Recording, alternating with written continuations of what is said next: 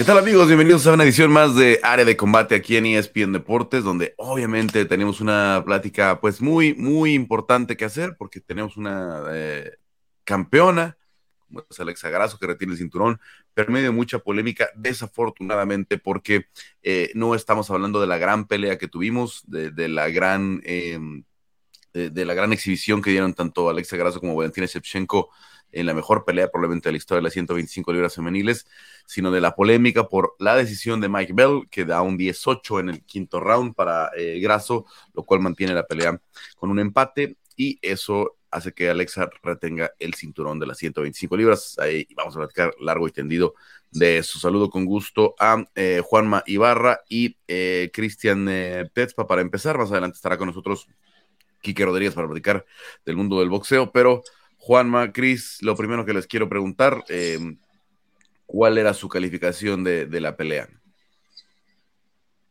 Cris. Yo, yo sinceramente vi ganar a Alexa desde el, o sea, sí fue una pelea cerrada, creo que la victoria podía ir para cualquier lado.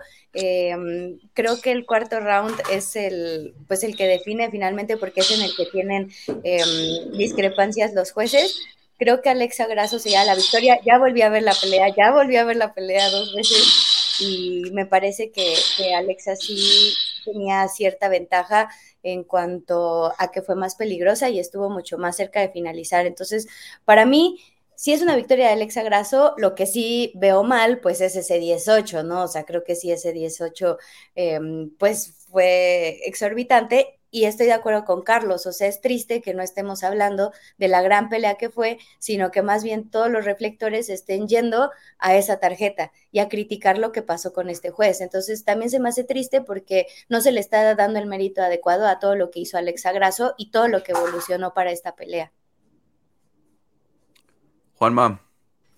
Una de las tres peleas más emocionantes de la historia, chicos, de las MMA femeniles, eh, junto a la de Zhang Wei Li con Johanna y con Amanda Nunes, eh, con Chris Cyborg, para mí ese minuto infernal en Inglewood.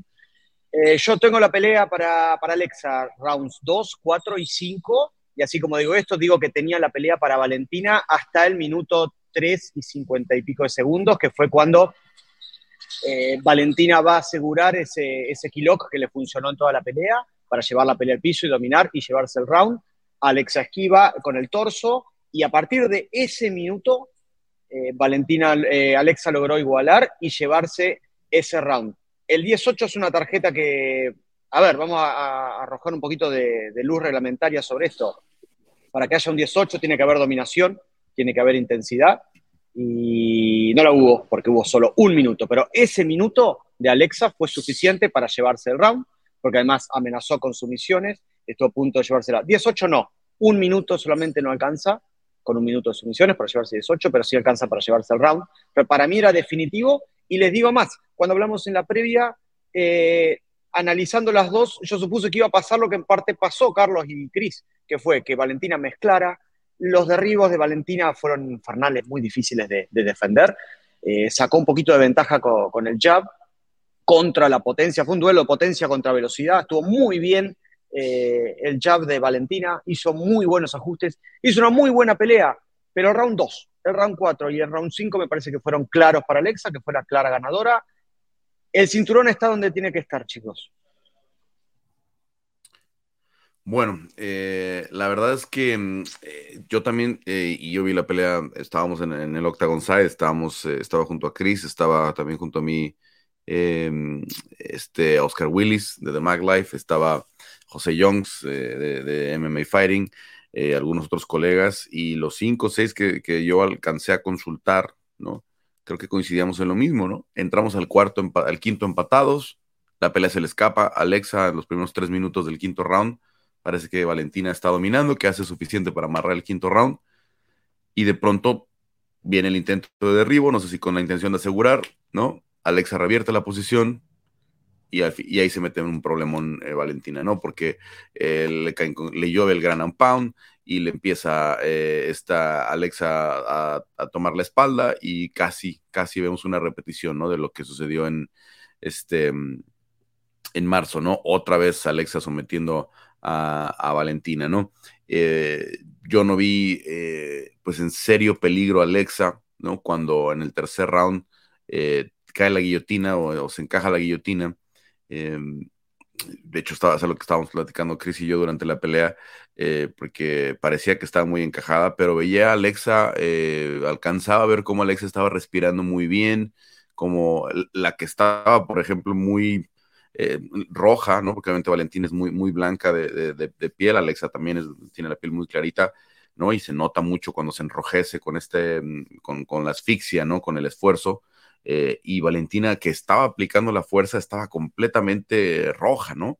Y, y, Alexa estaba mucho más relajada, estaba, aunque estaba encajada en la guillotina, estaba trabajando bien sacar su cadera, estaba respirando con calma. Fue un rato que estuvo encajada esa guillotina, pero creo que en ningún momento o al menos eh, vimos una Alexa desesperada que, te diera esa impresión de que iba a ser sometida. Termina la pelea y yo les quiero ser honesto, ¿no? Eh, yo dije, ok, esto es 2, 4 y 5 para Alexa, pero caminé un poquito hacia el otro lado de la jaula y me encontré con Fabiano, eh, el, traductor, buen amigo, y le dije a Fabiano, em, ¿sabes qué? Esto va a ser dividido y va a haber una tarjeta de empate. Y por porque me imaginaba que iba a haber un empate, no por, el, no por el quinto round, me imaginaba porque podía haber un empate en el tercero. Dije, en el tercer round, con un 18 a favor Valentina.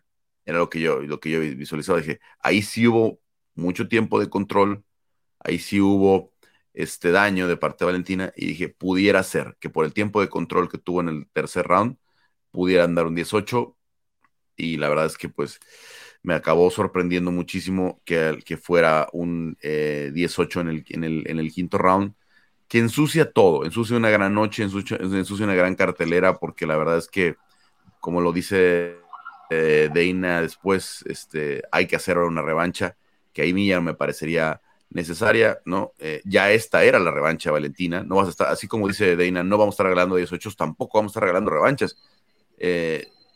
pues ya no ganó Valentina, ¿no? porque también eh, darle, eh, darle la revancha es darle crédito a los que dicen que, que, robaron a, Valentina, etcétera, etcétera. Yo creo más bien que Deina como promotor lo está viendo en, lo que estamos teniendo por, por fin. Juanma, eh, Crisis, mi siguiente pregunta. Eh, ¿Qué tanto bien le hace esta rivalidad a la división de las 125 libras? Que mucha gente dice está detenida, se va a detener, porque viene Derin Blanchfield, porque viene Manon Fioró, pero a final de cuentas esta es una división que nunca tuvo una rivalidad, que nunca tuvo eh, nada de qué hablar más allá de que Valentín era muy dominante, ¿no? Que había una campeona muy dominante y, llegamos a ver aspirantes como esta eh, Batestaca, como Jessica Andrade, que Jessica parecía que pudiera hacer competencia y no lo fue.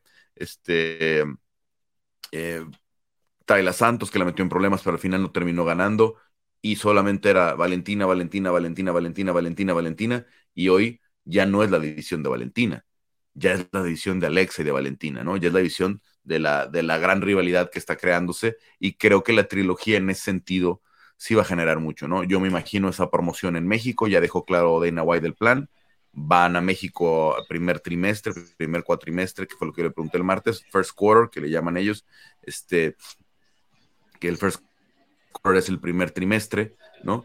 Este, y dijo que sí, dijo que van a esperar a Valentina, que Valentina estará fuera tres meses y que va a poder entrenar. Entonces les pregunto, ¿qué le hace a la, a la, a la, a la división? Y sobre todo que la rivalidad ahora se pueda definir en México, donde la promoción teniendo a Valentina ahí, obviamente va a ser completamente diferente, ¿no?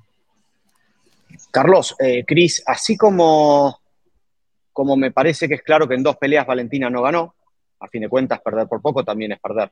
Y perdió la, pelea, la primera por, por sumisión, la segunda empate. Me parece que una trilogía daría muchísimo sentido y seguiría echando eh, gasolina esta hoguera que es la 125 libras, chicos. Mientras tanto se vienen cocinando nuevas contendientes. ¿Saben cómo cierra a partir de esta semana el ranking de las 125, chicos? Están las dos Silva, Karini Silva, Natalia Silva 13 y 15 y 14 está Casey O'Neill. Ese es el nivel que tiene hoy las 125 libras, con peleadoras en el top como, eh, como Erin Blanchfield, como Manon Fiogo, No sabemos con Rosna Mayunas cómo va a seguir, pero ya no está en el ranking de las 115, así que deducimos que va a seguir en 125. Eh, este, está el rojo vivo. Hay una narrativa ya escrita entre Alexa y Valentina. Recordemos la tetralogía entre Brandon y Davison. ¿Le restó a las 125, a 125 masculinas? No, no le restó nada. Por eso yo creo que una trilogía, eh, y más aún si es en México, Carlos, yo, escuchaba la, transmisión tuya que se, pues, se habla para marzo, para abril. Eh, no, no, no sé si esto es estimativo o si ahora nos va a dar vos luz sobre este tema, pero si esa es la fecha, yo no tengo información, te escucho vos, pero si es para marzo abril, cuando Valentina se recupere de la lesión, a mí me parece que tiene todo para ganar esta trilogía. Hay una fecha ya por ahí pensada, em, eh, y lo que Deina dice es que eh, hay un, fin de semana incluso en específico, pero por lo que decía Deina de los tres meses, pues le daría a Valentina tiempo a hacer un campamento más o menos decente, ¿no? Yo creo que está un poco apretado eh, por eso incluso mi siguiente pregunta fue, Iván, o sea, el regreso a México va a depender de cómo esté Valentina o cuándo esté Valentina, y él está muy seguro de que no habrá problema. Entonces, bueno, pues vamos a ver, ¿no? Vamos a, vamos a ver. Como dice, el ranking quedó ahorita este, interesante, ¿no? A mí la que me gustó muchísimo fue Tracy Cortés, ¿no? Este, yo la verdad esperaba una pelea muy diferente, también luchando, ¿no? Eh, controlando como le gusta y ojo que después de un año y medio casi fuera, o un año y tres o cuatro meses fuera, Tracy también ya se pone en posición de pedir una top 5, ¿eh? O sea, si me pones ahorita Tracy con Jessica Andrade, con Lauren Murphy, con Kathleen Chukagan, no me parece nada, nada disparatado, ¿eh? Entonces, si, si llevas a Tracy a México, que, es, que seguramente debe ser el plan, le puedes poner una pelea de, bueno, de buen nivel a, a, a Tracy no sé si ustedes esperaban algo así de ella, ¿no? Yo nunca le había visto esas manos, o le decía, ¿de dónde sacaste estas manos? ¿Dónde estaban, no? Este, se puso a boxear todo el combate con una rival como Yasmin Yesodavicius que acabó acudiendo a los derribos contra la luchadora. Sí, fue sorprendente lo que hizo Tracy Cortés. Yo quería, em, o sea, estaba un poco en desacuerdo en lo que decía Juanma de la tetralogía, o sea, lo que tuvimos con Brandon y Figueiredo. Creo que ahí fue diferente, o sea, porque al final eh, Davison era el campeón, empatan en la primera pelea, entonces, ok, o sea, revancha. La segunda la gana Brandon, entonces, pues le tenías que dar la oportunidad al campeón. O sea, en este caso, pues sí ha sido diferente porque al final Valentina, pues no le ha podido ganar a Alexa. Creo que Alexa también ha demostrado, eh, pues que es mejor, que ahorita eh, le duela a quien le duela. O sea, aunque a Valentina haya defendido el cinturón siete veces, aunque haya sido campeona dominante, pues ya no es la mejor de las 125 libras. Entonces, creo que si, si fuera por Alexa, o sea, ella le quiere dar. Fue invertido. Ajá. Se nos fue Carlos. Sí. Qué reflexivo se puso. Sí. Ahí, ahí volvió, Contanos la reflexión, Carlos. Yo lo estoy perdiendo un poquito.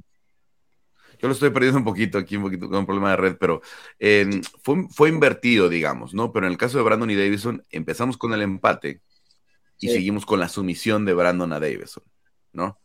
Allá en el, en el, otro caso empezamos con la sumisión de, Alexa Valentina y seguimos con el, empate. ¿Qué, propició la, la, la, tetralogía de Davison y Brandon? Que Alexandre Pantoya en su momento se lesiona Pantoya eh, como contendiente se lesiona y la opción es tener a Davison otra vez porque era el único que figuraba, ¿no? Este, porque Brandon Royal había perdido con, con Pantoya, porque no había un contendiente claro.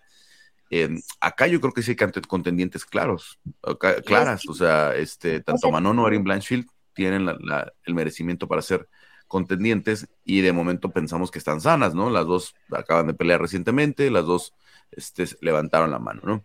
Em, pero algo que, Cris, rápido, que, también estamos viendo es que, sin, demeritar, ¿eh? a muy poca gente le importa Alexander Pantoya y Brandon eh. Exacto. Exacto. Ya pelearon Alexander Pantoya y Brandon Roybal. Una pelea que no nos dejó nada, donde Pantoya fue muy dominante, acabó rápido. Yo no veo cómo vaya a cambiar y que vaya a ser un peleón ahora, ¿no? Y a ver, la popularidad obviamente en esto pesa mucho.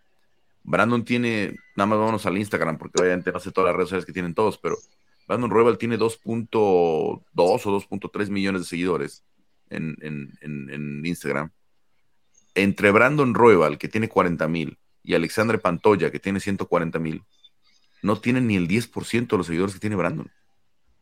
Así de, así de grande es la popularidad de, Moreno contra la de Pantoya y, y, Roybal. Entonces, por eso la gente, aunque no quiere, ¿eh? están hablando de la revancha más de Brandon contra de Brandon Moreno contra eh, Alexander Pantoya que lo que pudiera ser la potencial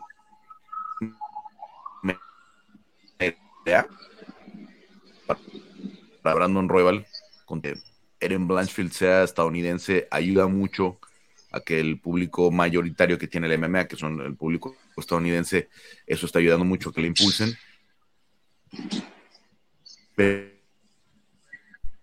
La atención que va a tener, eh, no sé si vieron los números, pero esta fue la pelea, la Fight Night más vista en la historia de ESPN Plus, ¿no? Sí, ESPN, Plus, en Estados Unidos, en inglés.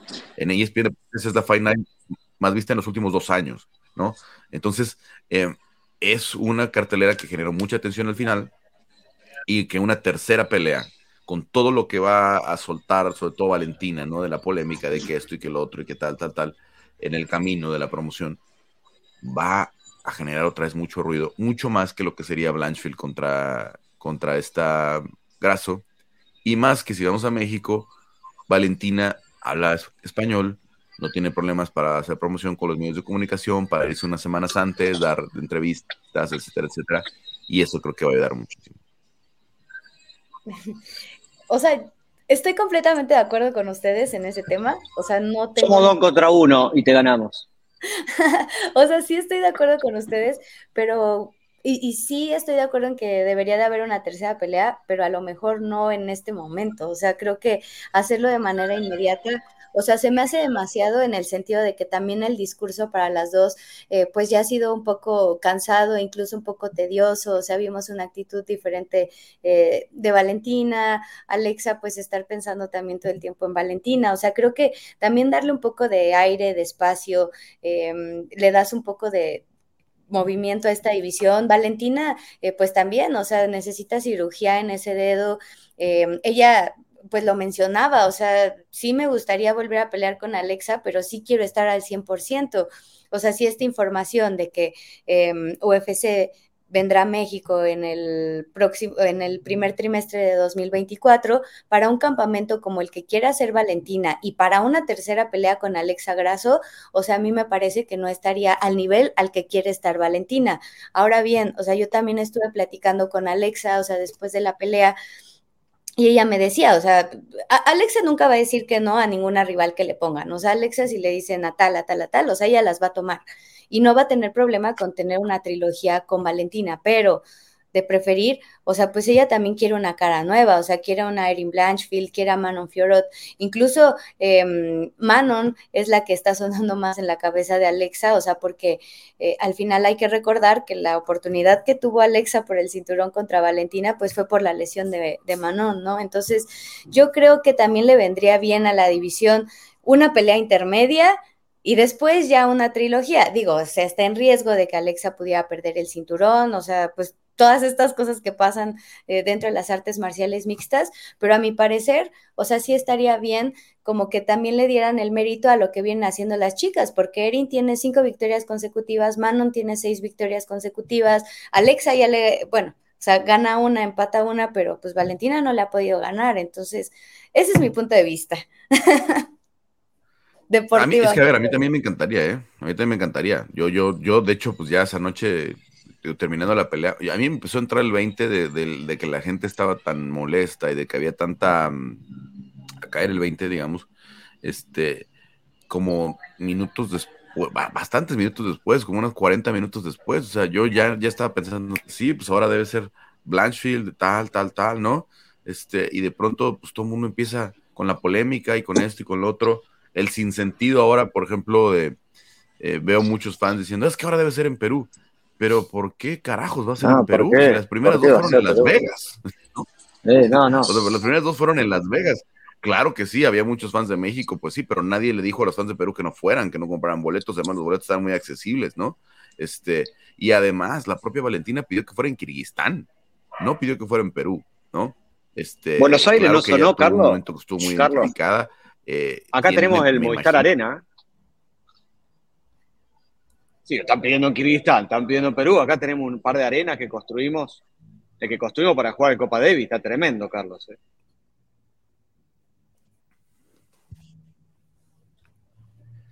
No te escuché muy bien, eh, Juanma, pero decías de las arenas de, Argentina.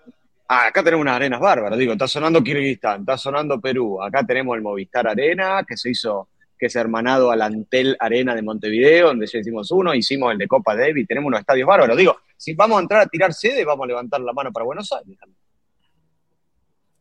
Sí, es que bueno, a ver, eh, ella no sé, no, sé por qué no habla, porque no es ni siquiera es la propia Valentina la que está pidiendo ir a, Sudamérica, ¿no? Eso sería más realista, ¿no? O sea, a Buenos Aires ya fueron, a Chile ya fueron, a, Montevideo ya fueron, como mencionabas, ¿no? A Perú no han ido y no hay una sede todavía, no hay una arena em, que hayan estudiado, ¿no? No sé yo si hay algún recinto de conciertos, por ahí decían que con los Panamericanos de Lima se había renovado un eh, auditorio, ¿no? Digo, perdón, un este pues un gimnasio, ¿no? Que, de, eh, que de los que, se usaron principalmente como sedes, pero era para cinco mil o seis mil personas, no era, un, no era una sede, este, pues que pudieras meter una cartelera, vaya, 18 mil personas entraron el, el, este, el sábado, una taquilla de más de 2.1, 2.2 millones de dólares más o menos, ¿no? Eh, para una pelea de, de este de femenil de 125 es mucho,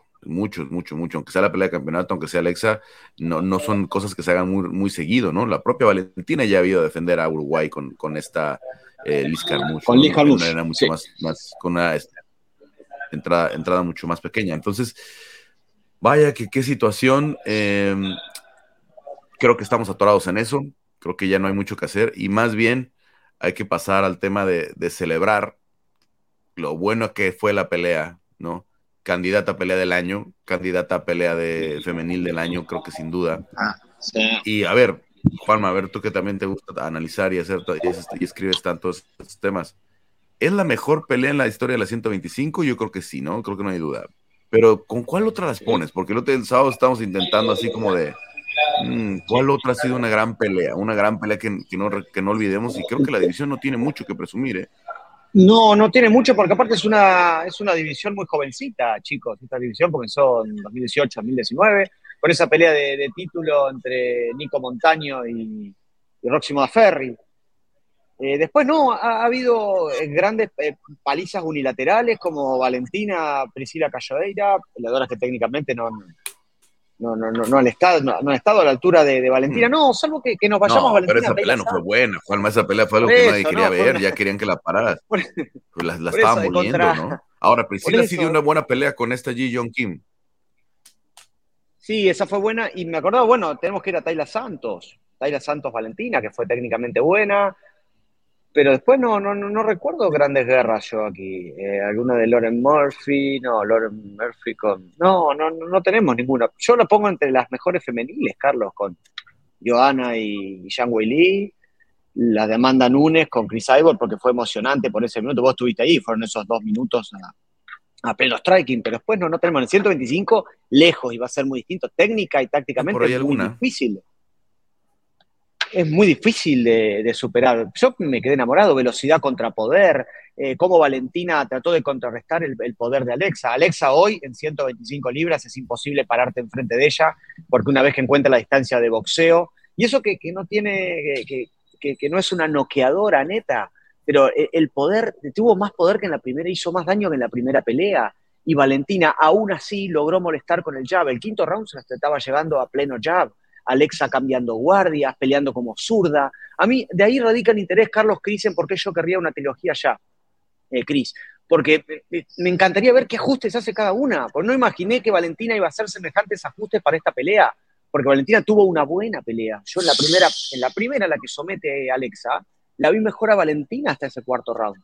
Ahora la veía ganando a Valentina, pero Alexa cambia las cosas de un momento a otro con la táctica y con, y con la técnica que tiene. Por eso me vuela la cabeza saber qué van a hacer cada una. Yo he visto 10 rounds de esa pelea. Tal vez eh, haya que seguir adelante con otras, es una posibilidad. Pero el, repertorio técnico y táctico que tienen estas dos peleadoras es increíble. Sí, y también, o sea, resaltar lo que, el trabajo que hace Alexa, ¿no? O sea, porque la vemos coronarse, o sea, someter a Valentina en la primera pelea y tampoco es como que se quedó así de, bueno, o sea, pues ya le gané una vez, o sea, voy a repetir que hizo, o sea, no, o sea, fue como de voy a regresar al gimnasio y ves también como toda la evolución que ha tenido, eh, pues hasta este momento, ¿no? O sea, porque la viste hacer de todo, o sea, en esta pelea, eh, Alexa tiró puños, o sea que pues del boxeo ya conocemos la calidad de boxeo que tiene, que en realidad pues, pues, es su máxima fortaleza. La vemos hacer ya unas transiciones eh, en el piso, en el suelo, en, en Jiu-Jitsu, o sea que ha trabajado muchísimo al lado de Alessandro, al lado de Diego, además la vemos... dar esos rodillazos, esos codazos, o sea, la vemos con una variedad de recursos que, que dices, wow, o sea, esta chica no descansa, o sea, todo el tiempo está buscando cómo mejorar, trayendo gente experta en kickboxing, en Muay Thai, o sea, teniendo sparrings, eh, tienen un round, o sea, ahí en Lobo tienen un round por cada, eh, con diferentes peleadoras, peleadores, o sea, todo el tiempo es estar pum, pum, pum, arriba, arriba. Alexa también entrena con gente más grande, con gente más chica, ahora con Lupi, ¿no? O sea, que la llevan para entrenar todas estas sesiones de lucha, o sea, Lupi le estuvo ayudando también muchísimo a Alexa. Entonces, ahí también ves eh, pues este complemento y, y todo el paso y el camino que ha tenido Alexa para llegar hasta este momento. Sí, total. Y por el lado de Valentina, chicos, hay algo que habíamos hablado en la previa y me parece que vale la pena destacarlo. Valentina soy una de las mayores derribadoras de las 125 libras. Y su, los derribos hoy son tan importantes como su striking, porque siempre la tenemos como una peleadora de Muay Thai. Brilló con su jab. La verdad que el jab me, me pareció fabuloso y en algunos momentos la superó de pie con ese jab. Con la capacidad que tiene de derribar, derribó cuatro veces, forzó mucho a Alexa que tal vez entre todos los puntos altos que tiene Alexa, que son muchos, que es el boxeo, las sumisiones, tal vez la defensa de derribos es el punto, no quiero decir punto flojo porque eh, defiende derribos, pero tal vez es el lado que muchas peleadoras pueden llegar a buscar, llevarla a la lona. Me parece que Valentina mejora hacia el punto de ser una tremenda derribadora. Herramienta que es clave contra peleadoras contra Alexa de mucho poder.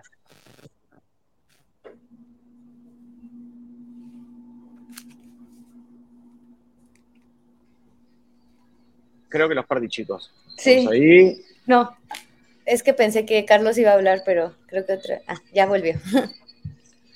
Sí, yo sigo teniendo muchos, sigo teniendo muchos problemitas este, técnicos. Este, a ver, eh, creo que eh, no sé si ya están. Este, terminamos con el tema de, de, Valentina Alexa, ¿no? Eh, creo que no hay mucho que moverle. Vamos a ver cómo acomodan o dónde acomodan a Manot contra Erin Blatchfield creo que pues, sería ideal que la pusieran, las pusieran en el pay-per-view de diciembre o en el pay-per-view de enero, ¿no? Para que ya tuvieran ellas una, definición y tuvieras ya todo acomodado, ¿no? Em, creo que Alexa ya tenía un poquito considerado eso de que le iba a tocar pelear temprano en el 2024, ¿no? Sí. No sé si tenía considerado que iba a ser eh, Valentina después de lo que dijo este Dana White ayer, eh, bueno, la noche del martes, eh, después de lo que dijo Dana, pues creo que ya no hay mucho a dónde moverle, ¿no? A reserva de, y yo creo que Valentina pues tendrá que tomar la decisión también personal, ¿no? Eh, como decía Cristian, pues no es fácil, no sé si sabe, no sé si ya lo hizo alguna vez, porque sí compitió mucho a nivel panamericano cuando representaba al Perú, ella y su hermana sobre todo, en México, según yo tengo entendido, ¿no? Entonces, este dato que habría que, corroborar, ¿no? Porque obviamente sí compitió a nivel panamericano y sí tuvo muchas competencias en, en Latinoamérica, pero no sé si, si le tocó llegar en Argentina a, también. en específico a la Ciudad de México, a la Ciudad de México, ¿no? Porque no todas las partes de México tienen ese problema de la altitud, ¿no? No todas las ciudades de México tienen el problema de la altitud. Principalmente es la Ciudad de México y Toluca los que tienen una situación ahí muy grave de que tienes que venir a entrenar mucho tiempo antes. Entonces, eh, pues sí, es algo muy demandante. Probablemente apenas se recupere, apenas pueda volver a pegar, tendrá que venir a México. Le van a poner una situación muy apremiante a Valentina, pero hay que tomar en cuenta que le están dando esa oportunidad. ¿eh? Pudieras decirle, vete ya a la fila, gana otra pelea, como ella lo dijo de Tayla Santos, ¿no? Como le dijo a Tayla, sí, bueno, no me ganaste, ¿eh? ve y gana una pelea a alguien más y aquí a ver si te dan otra chance, ¿no? Está bien, este, Carlos, pero si Tayla hubiese eh, tenido siete defensas de título, capaz que le daban una. También es lo que genera Valentina, ¿no? No es la misma ley para todos. el problema es, también es que Valentina no lo está viendo como una oportunidad, o sea... Eh, no, eso es también o sea, Valentina no lo... Y, Pero es que nosotros no tenemos... El mundo no tiene la culpa del, de la posición de Valentina. Yo sé que vale, para Valentina es muy... Como lo dice Alexa, Alexa me lo dijo el, jueves o algo así, el, miércoles creo. Dijo, es que... Eh, entiendo que para ella es muy frustrante, que para ella, me dice, yo también cuando perdí mi invicto, dice Alexa, me costaba mucho trabajo entender que ya no era invicta, ¿no? Que ya no, que ya no, pero pues es el caso. Valentina yo creo que no ha asimilado que ya no es campeona, ¿no? Y ya no es campeona hace casi un año, o sea, ya, ya es campeona, ya hace rato, ya hace rato que perdió el cinturón y lo perdió bien y lo perdió con todas las de la ley. Ese cuento de que fue suerte y tal y tal, y que, que sigue repitiendo y sosteniendo y tal, te sometieron. No hay nada más eh, claro que una finalización, no hay nada más evidente que una finalización. ¿no? Este, es muy similar al caso de Leon Edwards y, de, y de este, y de, eh, eh, de Kamaru Usman, ¿no? Donde la segunda pelea, donde había habido la, supuesta suerte, Leon todavía se ve mejor, y aquí Alexa todavía se vio mejor que su versión de la primera pelea. No logra finalizar, pero se ve mejor, Alexa, se ve más completa. Responde mejor los intercambios, le da un knockdown a, a Valentina, ¿no? Este, cuadrada como derecha, ¿no? Porque obviamente Valentina obliga mucho a Alexa a pelear como zurda, pero cuando se cuadró como derecha, la, la, sentó, o sea, algo que no le había pasado nunca a Valentina, algo que Alexa nunca había hecho. Alexa no había logrado un knockdown y, lo consigue. Entonces, eh, yo no, no entiendo, o sea, el mundo no tiene la culpa de que Valentina y sus fans, porque eso es cierto, no puede entender que ya no es campeona. Ya no es. Ya la perdió, ya lo perdió, ya, ya no necesita eso. Y, por ejemplo, en el caso de, a ver, nada más para cerrar el tema, porque ya lo quería hacer hace ratito, ahorita que Juan me tocó, el asunto. ¿Qué, ¿Cuál debió ser más polémica? Porque a lo mejor no la vivimos, eh, no la vivimos como lo, vieron en Brasil, ¿no? Porque a lo mejor este, em, a lo mejor no lo, como Valentina es muy apegada, nosotros como latinos queríamos que siguiera siendo campeona, ¿no? Este, pero no fue más robo, entre comillas, Tayla Santos contra Valentina que Valentina contra Alexa 2? Yo pienso que sí. El problema es Porque que. ahí, fue, ahí se la dieron a Valentina, ¿eh? Ahí no se dieron empate a Tayla. Ahí se la dieron a Valentina completa. Entonces, ¿cuál fue? ¿Cuál fue? ¿Cuál es más polémica? ¿Qué es más injusto? ¿Que haya perdido Tayla con, con, Valentina? Que yo he escuchado muchísimo. Yo vi banana Valentina, ¿eh? Nomás no, no quiero tampoco este, piensen que estoy echando, pero yo oía a mucha gente, a muchísima gente diciendo que Tayla Santos ganó. Entonces, a lo mejor nos hace falta estar en Brasil para escuchar qué, tan, qué tanta fue la polémica y escuchar a los fans de Brasil. Eh, yo la vi ganadora Tayla Santos esa pelea, Carlos, y, en esta la vi ganadora Alexa. Pasa que también hay una narrativa de Valentina que cada vez que pierde la roban, también pasó con Amanda Nunes que ya las peleas que son parejas siempre es un robo, porque es el Día de México, porque es la Noche de México, porque hay que... Pero bueno, en, este deporte se escucha mucho ese tipo de excusas que la verdad no le prestamos atención porque analizamos otra cosa y es parte de la mentalidad que puede tener un supercampeón. Pero la verdad que no hubo... El único, lo único que podemos hablar de algún robo es la tarjeta de 18, que no fue la única. También hubo una tarjeta, chicos, que fue para Josephine Knudson de 18, que yo tampoco la vi. Y de nuevo, volvemos al tema del reglamento, que lo que tiene el reglamento es que cada uno lo interpreta según su visión. Pero el reglamento, ¿qué dice, chicos? Para ver un 18 tiene que haber dominio, duración e impacto. Y tienen que darse al menos dos de esas tres. En ese minuto hubo un cierto impacto, no hubo dominación y duró un solo minuto de cinco, entonces no corresponde 18. Entonces, volviendo a la pregunta, Carlos, a mí me pareció más polémica, el, lo más polémico el triunfo contra Tayla Santos que la pelea del sábado. Es que es eso, es que es eso, ¿no? Y la verdad es que a mí me, me sorprende muchísimo, como les decía, que, que se le quite totalmente el mérito a, la pelea que dio Alexa, ¿no? Eh, que se ensucie con tanto comentario, con tanta cosa, y a Valentina también y a Valentina también, porque nada más estamos hablando del juez Mike Bell, S18, eh, en una noche UFC que fue todo un éxito, como decía Dana White. Eh, Raúl Rosas eh, gana en el primer round con un knockout, una pelea. mucha gente dice, ahora sí un clasificado. Calma, calma. Raúl está en un proceso de evolución, tiene apenas 18 años, 19 en un par de semanas, ya en octubre cumple 19. necesita actividad, necesita irse rozando, pero esta maduración que él está teniendo ya a nivel UFC no se ve pocas veces, ¿no? O sea, estos, normalmente estos chicos de 19 años, pues ni siquiera están en, a veces ni siquiera en las promociones regionales que conozco, ¿no? Que conocemos, ¿no? Están peleando eh, todavía amateur, están teniendo este otro tipo de, competencias, a lo mejor sí entrenando con, tipos de mayor nivel, pero no compitiendo en el UFC. Y, para los que habían matado a Raúl la vez pasada y los que decían que habíamos estado inflando a Raúl y todo eso, bueno, ahí está, ahí está el talento, también tiene manos. Está, es una situación completamente atípica lo que pasó en Miami.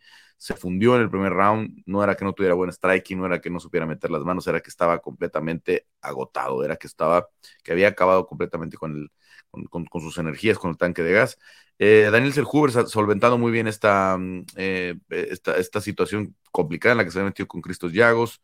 Eh, Fer Padilla, mm, yo no alcancé a ver el tercer round, pero los primeros dos le costó mucho descifrar a Kyle Nelson. Kyle Nelson le estaba respondiendo con puros golpes de poder, ¿no? Eh, creo que eso es lo que pues decanta los rounds a favor de, Kyle Nelson, porque tampoco es que Kyle Nelson ha hecho una gran pelea, sino que no, pues estaba tirando con mucha fuerza, ¿no? Estaba pegando derechas, de, overhand volado, la patada alta, que también, aunque no le, creo que no conecta alguna con mucha claridad, pero pues, aunque la defiendas, esa suena muy fuerte, eh, engaña mucho al, al en el tema del daño. Entonces, em, ¿qué les deja más Noche UFC pensando sobre todo en este talento latino a futuro, Cris, Juanma? Los que pudiéramos ver en México de vuelta, ¿no? Ya dijo Dene que Raúl Rosas también, su siguiente pelea es en México, que ya están trabajando en eso. ¿Y, qué más? ¿Qué, más? ¿Qué más nos deja? Lupi, ¿no? Creo que fue monstruoso lo que vimos de Lupi Godínez. Eh, realmente una evolución, o sea, se va Lobo, hace todo el campamento Lobo, o sea, creo que si ya habíamos visto eh, pues versiones mejoradas de Lupi pelea tras pelea, creo que después de lo que hace Noche UFC, pues ya se consolida, eh, ahora ya dentro del ranking, ya es la número 14, que creo que era bastante injusto que no estuviera dentro de esa clasificación de 115 libras, pero creo que lució monstruosa, ¿no? O sea, porque ya conocemos el nivel de lucha que tiene, eh, reconoció todo el trabajo de Jiu-Jitsu que ha hecho también en Lobo Gym y el trabajo con las manos. Entonces creo que eh, de seguir Lupi de esta manera, sí la podríamos ver pronto, pues ya en lugares mucho más arriba dentro de este ranking. A mí me encantó su actuación, creo que lo hizo de increíble manera y así como es Lupi, o sea, yo creo que vamos a ver mucha actividad de ella todavía durante estos meses. Eh, y chicos, complemento algo de yo 100% con, con, lo que dice Chris y dos datos más, chicos, de, Lupi después de esta pelea. Eh, Lupi lidera la, están en, la cima entre las mejores tres en la media histórica de las 115 libras, en lo que es defensa de golpes, lo que es lanzamiento de golpes e intentos por sumisión. Entonces lidera, dos áreas claves de las MMA, que es la del boxeo y la del jiu-jitsu. Una peleadora que en sus comienzos, como ella misma ha dicho, eh, tenía miedo y le costaba el tema de intercambiar, viene del judo, viene del grappling, y hoy está liderando el departamento de striking. Eso es una, una muestra de cómo evoluciona esta chica, primero lo que fue el trabajo con Nabil Salam en Titan, ahora en, Lobo Gym, eh, junto a Alexa y junto a todo el equipo, lo bien que le ha hecho el campamento, porque cada vez que tiene un micrófono dice lo bien que se siente, dice que va a pedir pelear por el campeonato, y de nuevo, lidera estadísticas en boxeo y en el suelo, que es clave, y yo, en la MMA de hoy, y yo me quedo con la coestelar, chicos, el paso adelante de Jack de la Madalena, a veces noquea, a veces finaliza, no pudo ser este caso, pero se impuso un peleador siempre peligroso e indescifrable como Kevin Holland. Nunca sabemos que Kevin Holland vamos a ver. Sabemos que va a haber un show, sabemos que le va a salvar la vida a alguien afuera del octágono, como ya lo hizo cuatro o cinco veces, al frustrar crímenes y demás. No fue su mejor versión, pero en parte fue por eh, el, nivel de Jack, quien supo empujarlo contra la reja, sumar golpes. No tuvo la posibilidad, no se expuso con golpes de poder para no quedar expuesto a las manos de Trailblazer, pero se llevó el triunfo y da un paso más hacia el top 5. Hay por ahí unas secuencias de boxeo en la bolsa de, Jack de la Madalena impresionantes, ¿no? De, combinaciones que, que a distancia corta trabaja el cuerpo arriba, abajo. Es una muy buena pelea en lo técnico, pero creo que la gente no la pudo apreciar muy bien. Pues ya con este ambiente de, que querían ver a, Graso, ¿no? Que ya querían ver la pelea de campeonato con, Valentina y Alexa. Eh, y, y, veniendo como venía el hype, ¿no? Total, este, venía mucho estímulo mexicano, sí somete este Daniel, eh, noquea a Raúl, ¿no? Entonces se va haciendo una bola de nieve en la que ya todo, todos querían ver a, otro mexicano, ¿no? Pelear y, eso creo que Yo creo que eso no lo vimos, no sé si te acuerdas, Chris, ni en UFC 180, que, que, fue aquel momento tan, pues ganó Doyer, ganó este eh, Henry, que le ganó a, Guido Canetti, este eh,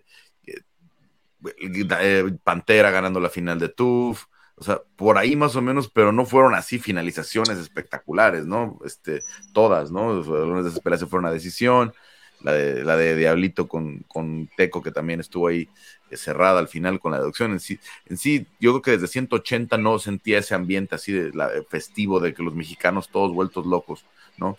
Porque nos ha ido muy mal el último evento, el de UFC 219, de, de, de, 2019, eh, pues pierde el Alexa, eh, el empate de Brandon, la pelea de, de, de Yair se, se, descarta por ahí, solamente ganó Irene Aldana. No quedan Apolo. También, también peleó perdió Martín, Martín Bravo, ¿no?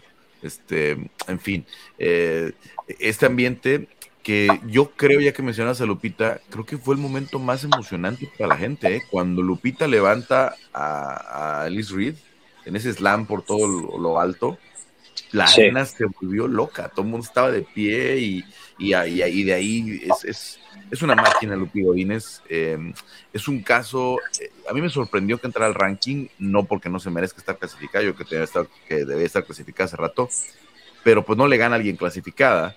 Eh, y entonces dije, bueno, al haberle cambiado de rival y ser tan corto aviso, probablemente no la consideren. ¿Qué pasó, Juanma, en el ranking del, del 115? Que sí. varias. Rosna Mayunas, Rosna Mayunas, Carlos. Yo también me digo, porque aparte también entró Carolina Kovakiewicz que Caro, si bien viene de, racha de triunfo, viene de tres triunfos al hilo, eh, ni siquiera peleó esta semana. Ese es el mecanismo de, los rankings que, votan periodistas de medios. Pero pasó, en parte contribuyó que Rose Namayunas, que a mí me llamó la atención que fuera quitada del ranking, debe haber comunicado que no pelea más en 115 porque no hubo la misma tolerancia y no pasó lo mismo que pasó, por ejemplo, con Amanda Rivas o con Jessica Andrachi, que, que los dos. Pero me parece que también propició la, la baja de Rose hizo que todas subieran un escaloncito. Por ejemplo, Ian Sheonan estaba 3 y ahora está 2. Eh, Carla Esparza está 1. Eh, después tiene está número 13. Tatiana, que está número 4. Me parece que eso propició también a que, a que, subiera, que subiera uno de la mano a, a un nuevo triunfo. Pero vale, es impresionante, chicos. Nueve años, en dos años tiene nueve peleas. Y de esas nueve peleas ganó seis. Cinco al hilo en, en 115 es realmente una racha de top ten, ¿eh? Y, las tres que tiene, las tres derrotas que tiene hay que tomarse mucho consideración, porque pierde con Angela Hill, que tiene 400 peleas en su carrera, ¿no? Eh, y un volumen de golpeo altísimo siempre. Debutó con, Jessica, Tene, en una pelea que probablemente ganó Lupi Godínez. Esa fue una split decision ahí bastante cerrada. Fue brava, sí, sí, sí. ¿No? Y luego la otra es en 125, ¿no? Con, con esta Luana Dredd que... Luana y que hizo poco, ¿no? Luana Carolina, ¿no? Pero sí, aparte pues, esa la tomó un poco días, Carlos. Fue, no, la, tomó una semana, eso sin campamento, claro. Fue, cuando rompió el récord, ¿no? Que, que, la llamaron que si quería volver a pelear una semana después. Este, y bueno, pues esos riesgos que tomó al principio de su carrera eh, Lupi, creo que ahora se han mitigado un poco, pero sí, lo que tiene que seguir para ella es una clasificada y, creo que pues estaría ideal que la volvieran a poner en México, ¿no? Si vas a volver a poner, si vas a poner a Raúl Rosas otra vez, ¿no? Eh, ahora creo que hay que planearlo mucho mejor, creo que hay que tener 15, 16 opciones de mexicanos para pelear en la, en la cartelera de México, porque sabemos que se van a caer algunas, ¿no? Sabemos que algunas van a estar ahí como en riesgo, ¿no? Y tener ahí, porque puedes hacer carteleras hasta de 14 peleas, ¿no? Ahora esta, esta terminó siendo de 10, ¿no? De 11, 11. Y Alguien conservador diría, Carlos, que debería enfrentarse con alguna brasileña, teniendo en cuenta que el ranking sí, baja hay 8 en 15. Pero me parece que una Luana Piñeiro, una Amanda Rivas, me parece que sería un lindo sería Tabata. La de Luana Piñeiro siempre me ha gustado porque la verdad es que yo creo que a Luana Piñeiro la metieron al ranking cuando entró al ranking, ¿no? Porque ya tiene una victoria de mucha calidad. la, de Michelle Watterson, ¿no? ¿Le ganó Watterson? ¿Luana? Eh, no, Luana le ganó a, ya te digo, Carlos. Ya tiene una victoria con una eh, con una veterana bastante. Michelle. Michelle le gana a Sam Hughes y luego a Michelle. Sí. Que pelea ahora el Pero, por ejemplo, Luana entró al ranking con una victoria en la que descalificaron a la rival. A Randa. Marcos. ¿No? Y así entró el ranking. Entonces, pues, bueno, bueno, tampoco, tampoco exageremos, ¿no? O sea, este, eh, no, no, no puedes entrar a la clasificación nada más porque descalificaron a, la rival. Entonces, yo cuando pasó eso dije, ¿cómo es posible que Lupi, que viene en ah, racha de tres victorias y tal, no entra al ranking y Luana, con un, que tenía dos victorias en UFC, una por decisión muy cerrada y una con por una descalificación está clasificada. Entonces, esa es la que creo que pudiera ser porque llegaron casi al mismo tiempo a UFC, aunque Luana llegó por, por la vía de Contender Series, Lupinó, pero, pero llegaron casi al mismo tiempo al UFC. Entonces, es una pelea que me gustaría, me gustaría ver, ¿no? Por el, tiempo que llevan, aunque obviamente ha sido mucho más activa Lupita. La de Tabata Richie se me hace pelea durísima, ¿no? Si la ponen por ahí. Este, no sé si Tabata quisiera pelear en México, quisiera pero porque es la que está arriba clasificada y está muy buena racha. Y, pero Tabata está muy bien también. Esta es como la nueva generación de 115 que van a pelear en el futuro por el campeonato. Sí, señor. Bueno, en fin, chicos, eh, algo más de Noche UFC que se nos esté escapando, no, que no, eh, ya hablamos de Tracy, ya hablamos de este, eh, pues prácticamente de, todo, ¿no? De la, de la cartelera, ¿no? Dinos, Chris pues nada más triste, ¿no? Lo que sucede con Edgar Chaires eh, y Daniela Cerda, ¿no? O sea, porque pues a Edgar se le escapa una victoria importante para él porque pues venía de esa última derrota en, en su última pelea y ahora UFC 290. Sí, UFC 290 y ahora que viene pues esta nueva oportunidad para él, pues sucede algo muy extraño y no sé ustedes cómo la vieron. A mi 14 de octubre ya, ya firmaron la, pelea de vuelta con, Daniela, con el mismo Daniel Cerda, ya quedó ah, pues eh, reagendada la, pelea. Eh, y al final de cuentas, eh, Chaires quería quedarse en Las Vegas, estaba muy caliente, decía, yo me quiero quedar, que me den pelea la próxima semana, aunque sean 130, ¿no? Incluso contra el Miojo, con, con Daniel, Daniela Cerda, ¿no? Pero, pues sí, un error, hablando de errores, ¿no? Ese, ese, ese es un robo. ese sí es un verdadero robo. Ese sí. Este, eh, un error gravísimo de, de, Cristo Qué pena, qué pena porque es un buen, buen referee en general, ¿no? No es alguien que entra a la polémica, que sea protagonista normalmente, pero que a final de cuentas comete un error, no revisa bien la mano de Daniel Miojo que parecía que se había dormido, que parece que se había dormido, creo que lo estaba haciendo la pelea en todo momento, pensamos que, estaba sometido, que estaba ya, eh, que le, había cortado la circulación, pero al final de cuentas no fue así, seguía bien, hizo drama, hizo manoteó, ¿no? Logró que, fueran a la revisión, porque en otros casos si no reclaman, a lo mejor no van a la revisión, ¿no? También hay que tener en cuenta que con eso Daniel Acera se ponía 0-5 en UFC, ¿no? No sé si hay un caso de alguien ¿Cuánta posibilidad? después de no ganar en cinco peleas, tengo una sexta, ¿eh? Por ahí hace poco peleó Sean Soriano, que se fue 0-5 en dos etapas diferentes. Primero perdió tres, luego perdió dos, o dos y tres. Pero esto del 0-6 yo nunca lo había visto, ¿no? Sí, y por el otro, en la otra mano, la negra Silvana, ¿cuántos tuvo, chica? Segundo, chicos, segunda derrota, ya fue cortada. Cintia. Sí. Bueno, ahora Silvana. No, Silvana perdió tres, ¿no? Silvana, eh, perdió con Lupi, le gana. le gana a Naliang en, Singapur, que se lleva el bono. Después pierde en New York. Con, Carolina. Con Carolina. ¿Y esa es la última o tuvo una más? Y tuvo una más contra. No, esa fue la última, uno, dos. Eh, no, perdió con Vanessa Hemópulos antes, Carlos. Perdió con Lupita y con Vanessa que la somete Vanessa luego de prácticamente noqueada. Y ah, claro, no fue 270. 1-3 quedó. Sí, sí, sí.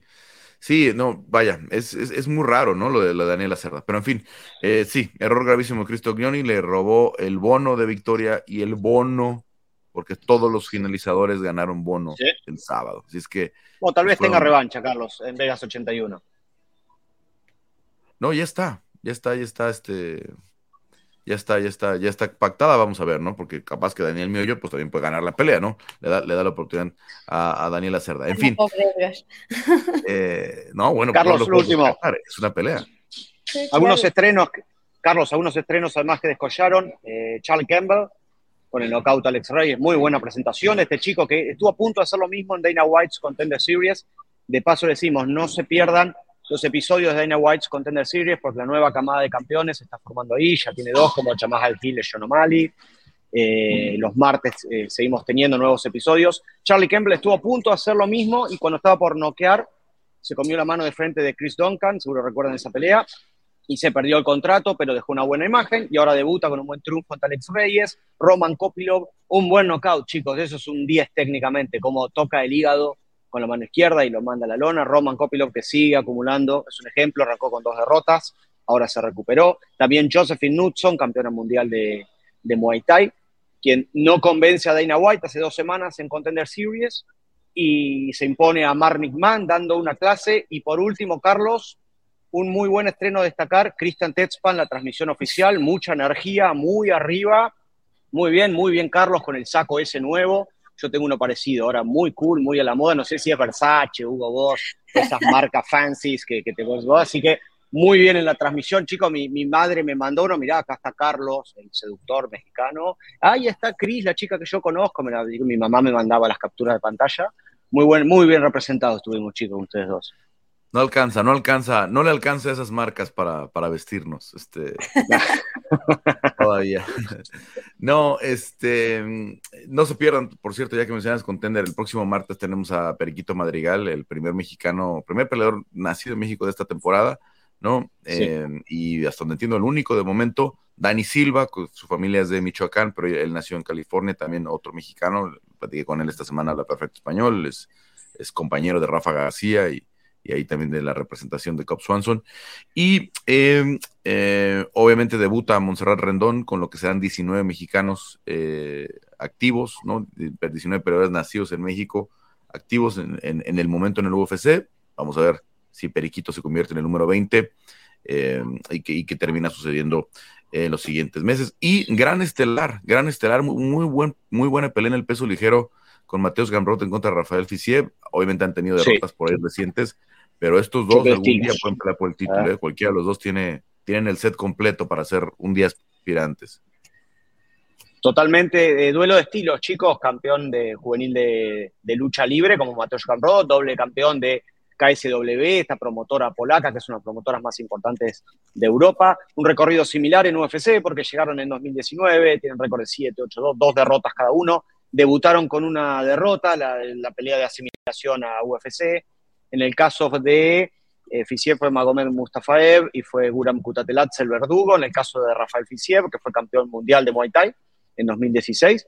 Así que cuidado chicos porque estamos, eh, vamos a entrar en mes de, eh, de pelea de título en las 155 libras. Así que una buena actuación acá puede mover el top del peso ligero. Bueno, Cris, Juanma, Muchas gracias a los dos. Este, vamos a irle pidiendo a nuestro productor Damián Delgado si ya está por ahí Quique Rodríguez. Ya nos arreglamos muchísimo, pero bueno, había mucha polémica con lo de Valentina y, Alexa. Eh, una situación pues, inesperada de, cierta forma, pero bueno, para celebrar lo que fue la noche UFC. Gracias, Cris. Gracias, Juan. Adiós, chicos. Chao, Quique. Saludos, saludos. Bueno, Quique, no es 15 de septiembre sin polémica de los jueces y ya, ya, no, yo creo que los del UFC cuando decidieron hacer un evento el Día de la Independencia no sabían que venía eso en el paquete, ¿no? No, e, eran las letras chiquitas del contrato, Carlos. E, e, es, es, como el 117-111, pero del box. Sí, ahora aquel empate, ¿no? De Canelo con Golovkin fue en, en, este en 16 de septiembre, ¿no? Sí, sí, sí, sí. Sí, definitivo. Bueno, pues así, así se celebra el Día de la Independencia de México, con, un polémico empate, con muchas eh, cosas que sí en redes sociales. Pero en fin, eh, tuvimos buenas, buenas carteleras, como decías, este, a lo mejor no un super evento el fin de semana, pero desde la del venado del viernes, este, hubo, hubo buenas peleas, ¿no? Sí, fue, fue un fin de semana distinto. Me parece que, digo, dadas las circunstancias, así como terminaron siendo para el boxeo, pues creo que no estuvo mal entender el boxeo, pues desde una perspectiva, digamos, menos mediática, menos, eh, sí, exacto, menos mediáticas, sino más enfocada en boxeadores que podían presentar buenas peleas por, por sí mismos. Y, a mí me gustó, ¿no? O sea, yo entiendo que, que, las grandes peleas, las grandes historias, los grandes recuerdos del boxeo, pues se construyen con las peleas grandes, ¿no? Y que, que, generalmente tienen esas fechas, pero, pero bueno, si se vuelve a dar un fin de semana como este para el boxeo, yo no lo veo mal. Creo que siendo muy honesto, Carlos, un poco desde mi perspectiva, así como tú palpaste el tema de las redes sociales y el enojo de la gente por, por, las tarjetas, un poco lo que yo palpé en cuanto al boxeo fue que, pues que la gente a lo mejor no le hizo tanto caso, no estuvo tan al pendiente, ¿no? Justo porque faltó esa pelea mediática. Pero bueno, me parece que el producto que presentó el boxeo estuvo bien. Bueno, eh, Corpus Christi, ¿verdad? ¿Cómo estuvo esa cartelera donde gana el verano? Sí, mira, la, pelea, fueron, fueron buenas peleas híjole, muy a lo top rank en el aspecto de que las peleas principales fueron boxeadores que tienen firmados y a los cuales comercialmente pues les quieren sacar provecho corto, mediano y largo plazo, como Emiliano Vargas y Sander Sayas. Las peleas, las mejores peleas para mí, además de la estelar, estuvieron abajo de esas, eh, en lo que no sería como, como el main event eh, transmitido por, por ESPN, sino las undercards. La pelea de Julio el Candelito Luna contra el Pollo Aguilar fue una cosa tremenda, Carlos. La pelea de Antonio Moral contra Antonio Morán contra Germain Ortiz también fue muy buena. Y el, y el evento principal, el, Venado López, que, que, venía de una actuación muy convincente ante Michael Conlan. Eh, una pelea que además planteó estratégicamente muy bien con el López de derecha hasta que, hasta lo encontró en el tercer round. La pelea pues duró dos rounds más. Eh, en esta ocasión pues Joed González, un tipo que, había tenido dos oportunidades mundialistas que había perdido, no lo había noqueado ni el vaquero Navarrete ni Shakur Stevenson. El Venado López, pues me parece, tenía que, podía esperar eso, ¿no? Una pelea de dos rounds, así fue. Y pues fue una pelea que tuvo que trabajarla, ¿no? Este, de, meter golpes, moverse, caminar, pues no, no, caer en el, no caer en el intercambio que le gusta a Joed González, marcar los golpes, ahora sí que decir a los jueces, el que está peleando soy yo, el que está marcando soy yo, ¿no? Y al final de cuentas, pues, pues por una amplia decisión se la terminó llevando. Sander, ¿cómo lo viste? ¿No? Digo, obviamente sabemos que es un proyecto a futuro, ¿no? Este, 21 años tiene, ¿no? Este, y obviamente es la promesa de los este, boricuas, lo habíamos visto pelear en, Nueva York con este ambiente muy, muy, este, a local, su favor. de alguna manera. Sí, sí, sí. Ahora, ¿cómo, ¿cómo lo viste en Texas? Híjole, Carlos, el, tema que tengo con Sander Sayas es que ahorita no sé qué, qué, decir nuevo sobre él, ¿no? Es un boxeador que desde su primer pelea me parece que, ha, tenido muy claro su estilo, ¿no? Es un tipo de, con muy buenas hechuras técnicas, que pelea muy bien en la distancia, en la larga distancia, que tiene una mano izquierda que a mí me gusta muchísimo, ¿no? Bien dicen los de la vieja guardia que un boxeador es tan bueno, de guardia derecha es tan bueno como su mano izquierda, y creo que Sander Sayas cumple con, con ese perfil. Eh, el, el tema es que siento que lleva 16 peleas contra rivales pues o que son inferiores a él eh, por el matchmaking que a propósito le genera top rank, o él de verdad es tan superior y tan bueno que los hace ver mal. A mí me parece que, que, que, decir algo nuevo sobre Sander Sayas eh, se, puede decir hasta que lo veamos contra un rival pues que está pues un par de niveles arriba de los que ha enfrentado, que ha tenido posiciones, que han tenido posiciones más complicadas y que, y que lo hagan sufrir, ¿no? Me parece que Sanders Sayas ya pasó por esa etapa de, de que no noqueo, entonces peleo 8, 10, 8 rounds, me veo bien, me, trabajo, eh, le pego a mi rival, pero no se cae, entonces sé que tengo que moverme, no, no caer en el intercambio, no desesperarme, esa parte ya la tiene, ¿no? Pero, pero verse realmente en problemas ante un tipo que quizás le, va a presentar algo que no, que no ha, no ha tenido enfrente, es la parte que todavía no sabemos de él y, y saber cuándo Top Rank lo suelta, ¿no? Es, lo, es la gran pregunta. Bueno, sí, sí, yo, no, esta no era una cartelera que, él fuera a estelarizar, era una cartelera para seguir sumando experiencia, ¿no? En ese sentido, eh, al récord, ¿no? Y, no le vamos a ver en un, con un rival de, mucho riesgo, ¿no? ¿Qué más hubo el, sábado? Bueno, eh, hubo otras tres carteleras, una en Tijuana de, de Matchroom, y estuvo la pelea del Camarón Cepeda contra Mercito Gesta, que se vio brutal. Me parece que fue, ahora sí, el performance del fin de semana para mí fue el de William el Camarón Cepeda eh, eh, eh, y, despedazó a Mercito Gesta en seis rounds. El referee definitivamente detuvo el combate porque era una pelea pues ya de un solo lado, fue de un solo lado.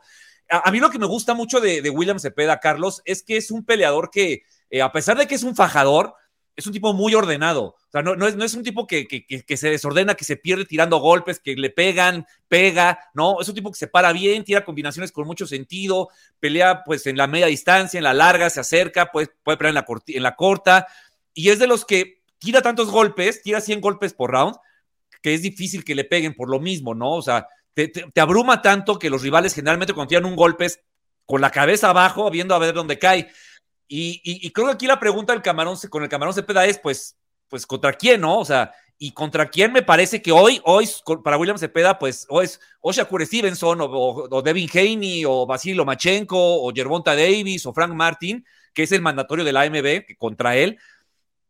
Y, ya, o sea, si abajo me parece que hoy William Cepeda, pues, pues está, está por arriba de los demás. Sí, sí, te leí el fin de semana con esa, con ese, este, con esa, este, eh, con, ese análisis. ¿Y cómo, cómo era la pregunta que hacías, Kike, en, en, tus redes sociales de qué prefieren los, los, los, fans, ¿no? Para el 16 ah. de septiembre. Como, como fanático de boxeo, ¿Qué es mejor? ¿Tener una gran pelea el 16 de septiembre? Mayweather Pacquiao, Canelo Golovkin, este, de la olla, de, la olla Pacquiao, ¿no? O sea, ese tipo de peleas. O peleas o, o carteleras de menor nivel eh, eh, en mucha cantidad que presentan peleas muy interesantes y muy buenas y muy, muy, muy del gusto del aficionado. Sí, digo, yo creo que el fan quiere ver tres, cuatro peleas buenas, ¿no? El fan del box. Sí. Pero el problema es que el 15 de septiembre no es para los fans del box. sí. Es, es para ver con toda la familia, ¿no? Con los que nunca ven ninguna pelea, ¿no? Pero, ah, pues va a pelear el Canelo, va a pelear este Márquez, va a pelear, ¿no? Este, en su momento, ¿no? Es, para que se llenen los cuartos en Las Vegas, ¿no? De los hoteles. Sí, sí, sí. No, bueno, y mira, pensándolo para las televisoras, pues obviamente necesitas esa gran cartelera para vender muchos anuncios, ¿no? Claro. Este, ya sabemos que, por ejemplo, a diferencia de, del caso de, de, Estados Unidos, pues en México es, teleabierta, ¿no? Entonces las familias se juntan al pozole, se juntan al, este, a la, celebración del 15 de septiembre y pues está en la televisión el boxeo, ¿no? Claro. Es parte y, saben, y saben que les va a aparecer el canelo, ¿no? Por ahí, normalmente.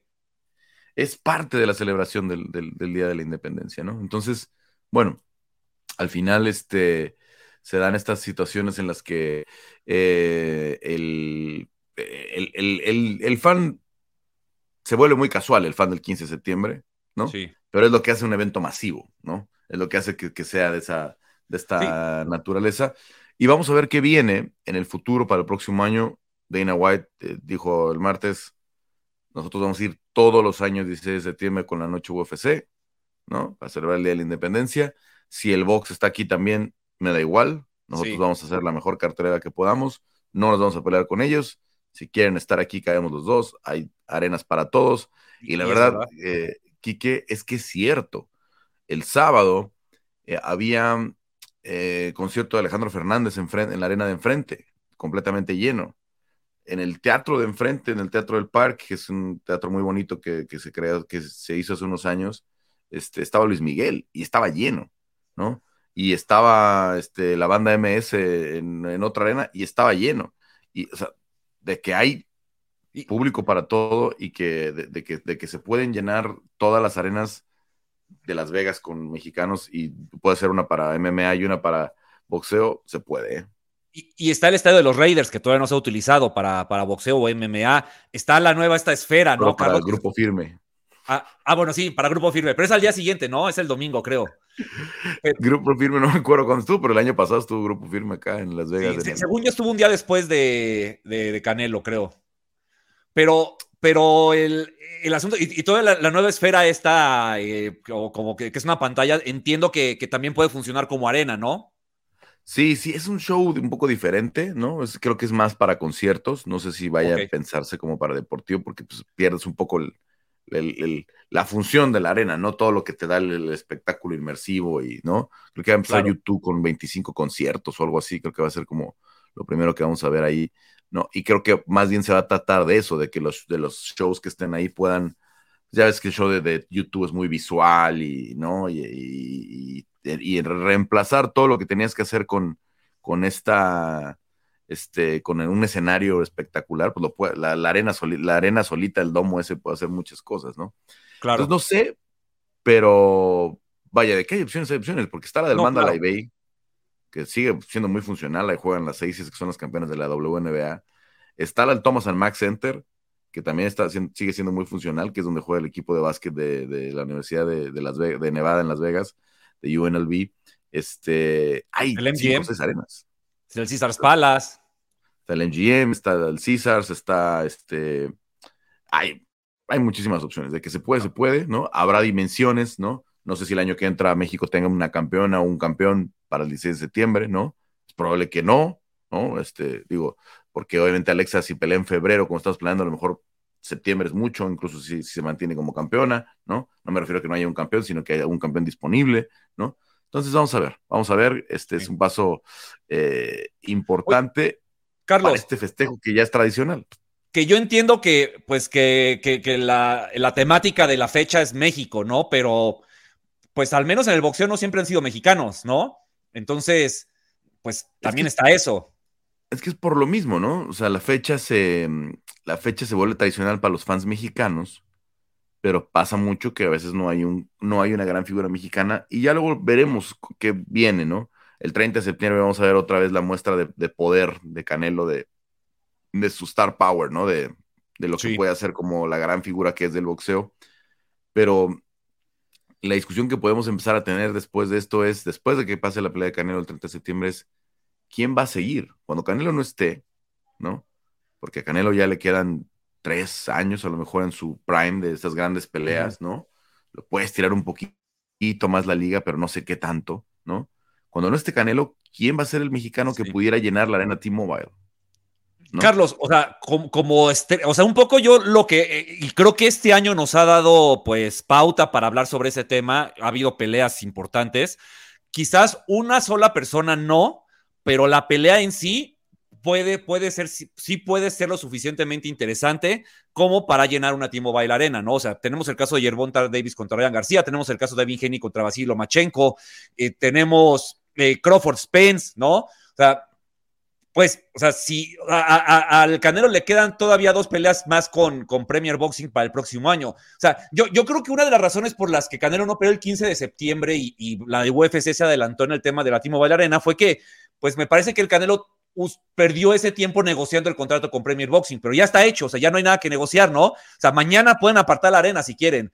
Entonces, eh, va a ser interesante. O sea, yo, yo, yo creo que sí, como Dana White lo dice, hay espacio para los dos y se van a meter y no les importa.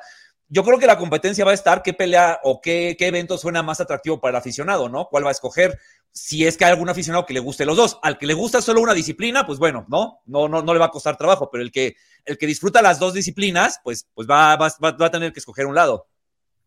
Es que es un poco la desventaja, ¿no? Porque el, UFC como promoción, digamos, pues es, muy sólida, ¿no? ¿no? No tiene esta... PFL está creciendo muchísimo, definitivamente, pero no tiene esta competencia tan seria, ¿no? En la que, como dices, al Canelo lo agarraron entre promotores, ¿no? Estaba que venía de, de trabajar con Matchroom y se va con PBC, ¿no? Se queda ahí flotando y nadie apartó la arena. Nadie dijo, oye, Canelo, ni esa, ni la del MGM, ni la del Thomas Max Center, ni la del este, Mandalay Bay, ni el Estadio de los Reyes, porque el Estadio de los Reyes también tenía partido de fútbol americano, ¿no? Entonces, este, no, de, de, UNLV. Entonces dices, oh, o sea, ¿cómo puede ser que se les pase una fecha así? Y ahora que sí va a haber una competencia, creo que no pasa mucho, pero sí, sí tendrán que empezar a organizarse bien y sobre todo la, la gente de las propiedades del MGM, decir, ¿cómo le vamos a hacer para darles servicio a los dos, ¿no? A los dos fans, ¿no? No solo las promociones, sino que los fans de México disfruten de esta experiencia y que puedan ir a ver RBD, porque había conciertos también de RBD y de Maná y de lo que fuera. Ah, Carlos, ¿no? Este, este, eh, porque está, ya sabes que ese fin de semana así es, ¿no? Sobre oferta. Porque de que se puede, se puede. Pues Canelo alguna vez, ¿cuándo fue? Cuando lo hicieron esperar en la de Kovalev, ¿te acuerdas? Sí, que estaba acostado en el sillón, ¿no? La famosa escena. Esa fue en el MGM, no fue en la T-Mobile, porque la, la del T-Mobile estaba ocupada. Sí, fue, y, el, y, la UFC estaba en Nueva York, si mal no recuerdo. ¿No? Te perdí un poquito ahí. Ah, ¿me escuchas ahí? es que yo, soy el de los problemitas técnicos aquí. Ah, ya. o sea, que la, la, UFC me parece que en aquella ocasión de Canelo Kovalev estaba en Nueva York, ¿no? El maestro Con el tema del horario, pues se, empataban y se esperaron y ya Canelo subió, pues poquito tarde, pero no tanto, ¿no? Entonces, pero sí, o sea, es. A Canelo no le pareció un poquito. Bueno, sí, no, porque ya sabes, pues es la estrella él, ¿no? Él tiene que ser la estrella. Así, así pasa con sí fue casi una hora que ya estaban con los guantes puestos, ¿no? Sí, sí, sí, sí, fue. sí fue molesto para, para él y creo que eso fue parte de lo que le hizo romper en aquel momento con Dazón, ¿no? Fue, fue como la gotita que, que derramó el vaso. Sí, sí, sí, bueno, sí, Dime. ¿Algún anuncio esta semana que tengamos que platicar? Pues esta semana, híjole Carlos, se acaba de anunciar como una hora antes de, arrancar el, la, la, grabación eh, que para este sábado, tres días antes de la función, regresa Conor Ben con todo y, sus temas de dopaje no solucionados ante un boxeador mexicano, Rodolfo el Sinaloita Orozco, sorpresa de Eddie Hearn. Ya se rumoraba que iba a pelear, pero pues no era un hecho. Y, ya, ya, ya está el póster, el anuncio, todo. Y pues Conor Ben pelea porque pelea, Carlos, en, en Orlando lo bajaron de última hora y ahora lo suben de última hora, ¿no? Sí, sí, sí, sí, lo suben contra un boxeador que es de, de Boxstars, que el fin de semana que tuvieron cartelera con Eddie Hearn y con Matchroom, se sentaron a platicar, dijeron, no, es que tenemos la... Ah, nosotros tenemos a, el Sinaloita, no te preocupes, ahí te va, ¿no? Y ya está, para Orlando el sábado, Conor Ben, y pues al final de cuentas, como siempre, eh, pasando por encima de comisiones y organismos, salen con la suya los promotores otra cartelera eh, interesante el fin de semana o, Sí, bueno, está la revancha entre el chino Shilei Shang y Joe Joyce, eh, una pelea, pues, híjole, yo creo que va a suceder lo mismo que, el chino va a noquear a Joyce, pero, pero me parece que esas revanchas en las que uno puede pensar que el británico tuvo una mala noche y que se va a redimir y va a terminar dándole la vuelta al asiático. Vamos a ver, ¿no? O sea, por eso me parece que es una revancha que, viene al caso. Bueno, te perdí un poquito ya al final. Eh, viene la, la, meseta, digamos, de aquí a lo de la dentro de dos semanas, pero platicamos, que eh, la próxima, eh, ya pensando en, en, Canelo, ¿no? En Canelo Charlo, que va a ser una, una función muy grande. Sí, así es, Carlos. Sí, también con unas undercards bastante interesantes y, y pues sí, ¿no? nos guste o no, pues le toca pelear al Canelo. Bueno, le damos con más, este, con, con, más, obviamente, con mucho más análisis dentro de un par de semanas. Te escuchamos en el estilista aquí, que como siempre, eh, muchas gracias por tus aportaciones y bueno, pues platicamos pronto. No, gracias a ti, Carlos. buena semana y pues seguimos en contacto el próximo, la próxima semana. Gracias a nuestro productor Damián Delgado también por esta, pues poquito ya más de una hora de, de, de podcast, de grabación. A nuestros compañeros Juanma y Cris. Yo soy Carlos Contreras y bueno, ya regresamos la próxima semana con área de combate de ESPN Deportes.